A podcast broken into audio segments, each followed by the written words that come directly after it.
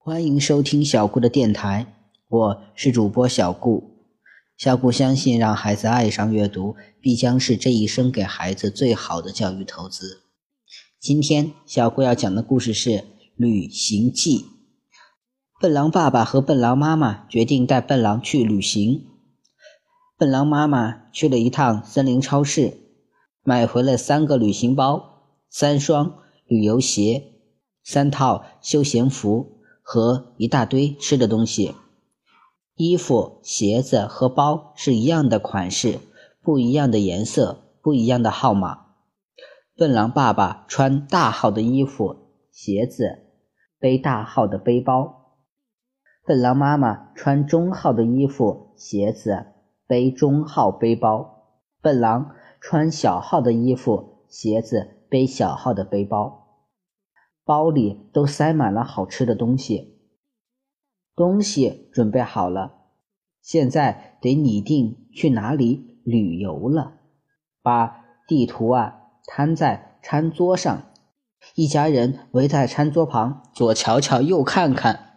笨狼说：“我们去欢乐谷玩云霄飞车。”笨狼爸爸说：“我们去孔雀湖钓鱼。”笨狼妈妈说：“我们去樱花温泉沐浴。”去欢乐谷，去孔雀湖，去樱花温泉，一家三口争起来，声音越来越高。争着争着，笨狼妈妈哭了，她生笨狼爸爸的气：“你太自私了！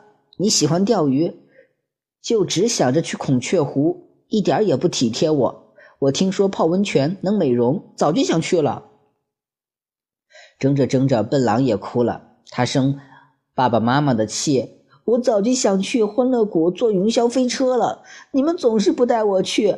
我们班的同学只有我没坐过云霄飞车了，我真是不幸。看到笨狼妈妈和笨狼哭了，笨狼爸爸为自己感到难为情了，恨不得挖个地洞钻进去。哎，我真不应该让你们伤心。我不去孔雀湖了。现在轮到笨狼妈妈和笨狼难为情了。爸爸那么爱钓鱼，他平时工作很辛苦，大半年都没有去钓过鱼了。我们应该让着他一点儿。一家人让来让去，最后还是笨狼聪明。他先用红笔把地图上的樱花温泉、欢乐谷、游乐场和孔雀湖圈起来，又用橘黄色的笔啊画几条线，把它们连起来，说：“我们先去啊欢乐谷，再去樱花温泉，然后去孔雀湖。”爸爸妈妈朝笨狼竖起了大拇指，这主意太妙了，还是我们的儿子聪明。我们怎么就没想到呢？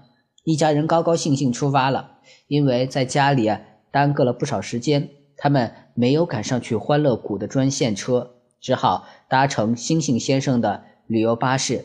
星星先生告诉他们，旅游巴士虽然也经过欢乐谷啊，但票一定得买到终点站。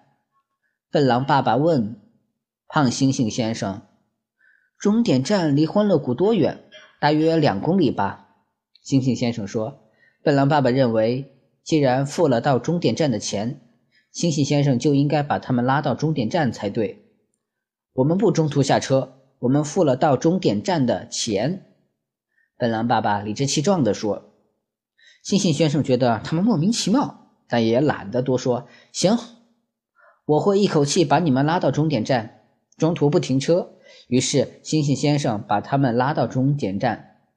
笨狼爸爸对笨狼妈妈和笨狼说：“两公里不是很远，对不对？我们能走。”笨狼妈妈和笨狼赶紧点头：“对，我们能走。”于是啊，他们乘车到了终点站，然后再往回走两公里，到欢乐谷啊，坐云霄飞车。他们走的有一点点累。但乘上云霄飞车，觉得自己啊像长了翅膀一样在空中飞翔，就不累了。从欢乐谷出来，他们又碰上了星星先生的旅游巴士，而且啊正好碰上有乘客下车到欢乐谷玩。笨狼妈妈觉得奇怪：“你的旅游巴士不是要到终点站吗？为什么他们在这里下车了？”我是说，票要买到终点站。他们想在哪里下车都行，星星先生说。笨狼大吃一惊，啊，原来还可以这样呀！笨狼爸爸说：“既然买了到终点站的票，就应该在终点站下，在这里下是不对的。”笨狼妈妈说：“爸爸说的对。”他们又乘上了星星先生的巴士，这回倒没有走弯路，因为这趟巴士的终点站就是樱花温泉。他们在温泉里泡了一个热乎乎的澡，又乘车去孔雀湖。到达湖边的时候，天已经快黑了。到湖边玩的人都陆续回家了。大家说：“你们怎么现在才来呀？晚上这里没有车回森林镇了，你们还是下次再来玩吧。”笨狼爸爸觉得大家说的都有道理，准备回家。但笨狼妈妈和笨狼坚决不同意。我们已经玩了云霄飞车，泡了温泉，我们的心愿都实现了。现在只有你的心愿没有实现，我们可不能那么自私，不让你钓鱼。笨狼爸爸看到了笨狼妈妈和笨狼这么爱自己，感动的差点哭了。当然要留下来钓鱼了。天黑了，笨狼妈妈和笨狼。陪着笨狼爸爸守在湖边，他们一声也不吭，生怕惊跑了湖中的鱼。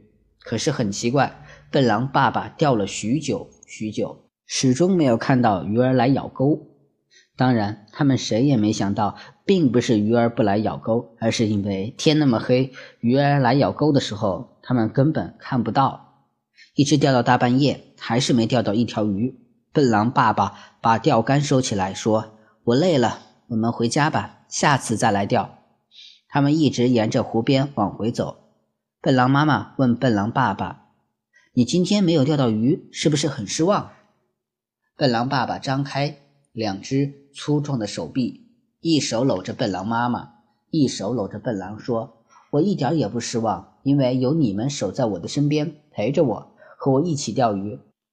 我心里比钓到最大的鱼还高兴。”湖边静悄悄的，没有车，也没有游客。笨狼说：“这里离森林镇可远了，我们回不去了。”笨狼爸爸说：“回不去了，我们就干脆不回去了，就住在这里吧。”这主意真是太棒了。于是啊，他们一家人偎依着躺在湖边的草地上，一会儿就睡着了。笨狼爸爸打起了很响的呼噜，笨狼妈妈和笨狼打起了不太响的呼噜。月亮升起在孔雀湖的上空，又大又明亮。《旅行记》这个故事就到这里结束了，希望大家能喜欢小胡讲的故事，也希望大家能一直收听我的电台。谢谢大家的收听了。